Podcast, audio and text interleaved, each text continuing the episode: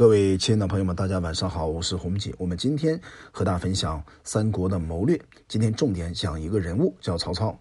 不知诸位啊，对曹操什么感觉？我个人很喜欢曹操。之所以喜欢曹操啊，是基于三个理由。第一个呢，这个人比较实干；第二个方面呢，比较好学；第三点呢，曹操。虽然在乱世当中，他是一个奸雄，可是他在那种状态之下，也没有办法采取更加仁义道德、以仁义道德的方法呢去生存和发展的。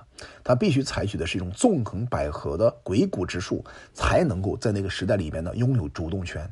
因此是迫不得已呀。因此我们作为后人来讲呢，只能向他看到他身上的短板，还有他的劣势，然后在那个特殊环境当中，我们如何去学到一些对我们有益的东西，我认为就足够了。比方说要学曹操的话，学哪些呢？哎，学他用人呐。我在用人方面哈，觉得曹操身上有很多的闪光点。而曹操的用人风格呢，跟刘备也好，跟孙权也好，是完全不一样的。首先，首先呢，他用人方面是不必亲属的，对吧？那么曹操在陈留这个地方开始创业，他身边呢，宗族亲友啊，还有他的故旧哈，很多人都奔着曹操来了。因此，我们也看到啊，在中国这个企业家大的群体当中，从零到一的发展里边，很多人呢是从亲属的阶段开始的。因为亲属有一个优点嘛，就是成本特别低，建立信任呢比较容易，很快速发展起来。那曹操的起步从陈留开始起家，通过魏红作为天使投资人给他拿了钱，对吧？同时呢，整合了他身边所有认可曹操的优秀的哥们兄弟们，对吧？共同把这个团队啊就搭建起来了。所以这些人呢，构成了曹操集团当中起步时候的最初的核心人才，也是曹操啊从零到一、从零到一、从一到十、从十到一百创意当中的核心的心腹。所以，我们经常在很多的课程现场跟大家分享哈，一个人的管理到一个团队的管理到一千人的团队管理呢，你会发现啊，最终的终极管理是团队心腹的管理。虽然你看过很多中国的管理书籍，也看过西方的管理的秘诀，对吧？那么总结起来啊，你可以通过历史找找到一个经验，就是所有人的管理最后呢都是心腹管理。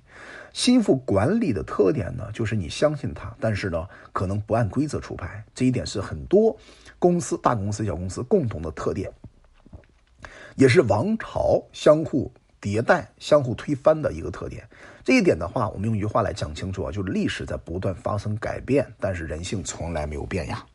所以曹操呢，从始至终啊，都把他们的心腹啊放在重要的岗位当中，有的呢给他去守住重地，有的呢是让他去当一个要职。他们呢手里面把握的重兵，威足阵朝啊，或者是拥兵在外，犬击一方。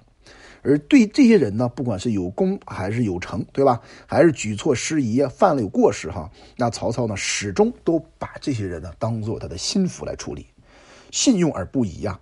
这一点的话呢，我觉得是很多人需要学习的。可是我们反过来想，曹操在那个阶段他是创业阶段，创业阶段呢，我经常给大家分享，曹操的这个人呢，有一个大的特点，就是用人无所不用其极呀。只要这个人能够拿到我的结果，我可以不忽，我可以忽略他的道德不济，只要把结果给我拿下来就 OK 了。那我问一下大家哈，如果这个朝代啊进入和平时代，还用这种方法治理还有用吗？当然是不可以了，对吧？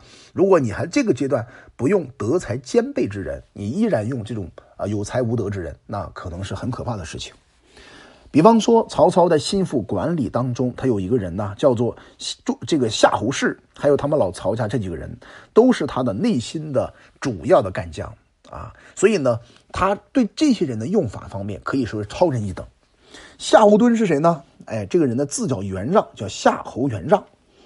当时曹操刚刚起步的时候呢，哎，曹操是为他的皮将，最小的将领。没过几年呢，曹操就取得了兖州这个地方。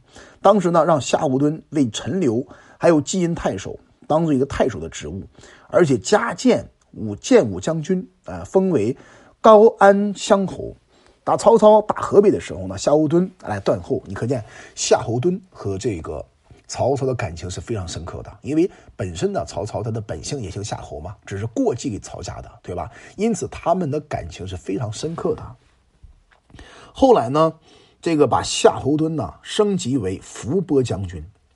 夏侯惇呢这个人有个特点哈，喜欢娼妓明月啊，好像今天看到国民党军队哈，很多的军官到这个烟花柳巷，对吧？去找找美丽的女孩啊，过过呃不一样的生活。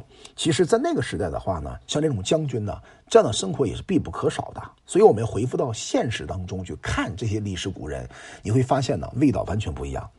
那像夏侯惇呢，他喜欢呢，喜欢这个烟花柳巷，对吧？喜欢昌幽，你看他有这个特点。但是曹操在这个方面呢，一般来讲也会愿意啊满足他。在建安二十四年的时候呢，哎，当时啊，很多人都受位官号了，夏侯惇呢独为汉官。最后呢，上书啊，觉得自己不当不臣之礼，要求改为魏官啊，就想成为魏朝之官，不想成为汉官。但是曹操啊，很客气，他会回答这个夏侯惇说：“我呢，听说啊，太上失臣，其次有臣。最高明的方法呢，是把臣当老师嘛；最次的方法呢，把臣当做朋友。哎，要求改为魏官呢，这一点想法他能够明白哈。他说，认为当臣子的话呢，最重要的是德行。”你想一想哈，你这么高的德行，我这个小小的魏国，我觉得是屈于尊下了。这曹操内心深处对夏侯惇的一种高度认可呀，等算是说我把魏国、把汉国改为魏国了，但我封号的时候，我把你封为汉将，因为汉将他毕竟是正宗嘛。那魏国的话比较小，毕竟还没有把四川统一下来，还有一个刘备在那呢，还有一个孙权在那里，对吧？那没有办法，我只能是哎这样分你就算了。最后呢，就把他这个这个这么就过去了。那后来呢，这个夏侯惇还是坚持的想成为魏国的前将军。最后呢，没有办法，就从汉将军变为魏国的将军。通过这个点点滴滴，我们可以看出来，曹操这个人用事方面、用人方面，他不管对内部的家属哈，还是对外部的人员，他都有一套他的本领。再比方说，老曹家哈，曹洪是他的非常重要的一个弟弟哈，叫曹子廉。这个人呢，在作战当中非常的勇猛，力战有功，而且呢，封为立封将军，封为国民亭侯，在最后呢是都护将军。这个人呢也是非常猛的。再比方说曹休，对吧？那字文烈，他叫曹文烈嘛。曹操刚刚起家的时候呢，曹休来投靠曹操，曹操就说这个人，哎，这是我们曹家的千里驹呀，使让他呢和曹丕一起住。曹丕我们知道是曹操的儿子嘛，对吧？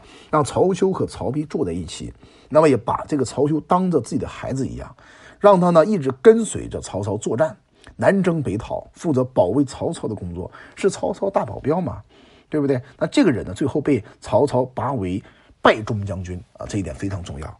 所以我们可以看出来哈，点点滴滴里面，曹操的用人确实有一点哈，就是不拘人格。再比方说曹曹真啊，这个人叫子丹，叫曹子丹，他是曹操的族子。曹操呢，感觉这个人非常勇猛，然后呢，命他来保卫自己，同时以偏将军呢，来带领兵员呢去击刘备，啊，去打刘备，拜为中间将军。你想一想，曹操身边这些老曹家的、夏侯家的哈，都能够成为他内心深处的心腹者，这一点是对我们很多企业家是一个非常大的启发。难道我们今天要把公司做成新富式管理的家家族吗？对吧？那我觉得在企业刚刚起步阶段、发展阶段，这种新富式的管理还是蛮必要的，因为它的成本毕竟很高嘛。好了，我们今天就分享到这里吧。希望通过曹操的这个用人的方法呢，来帮助更好帮助各位更好的理解三国里边很多那些可以用得上的谋略和领导方略。我叫洪景，我们专注股权架构设计。有任何关于股权的问题，加我们的微信四幺幺六二六二三五。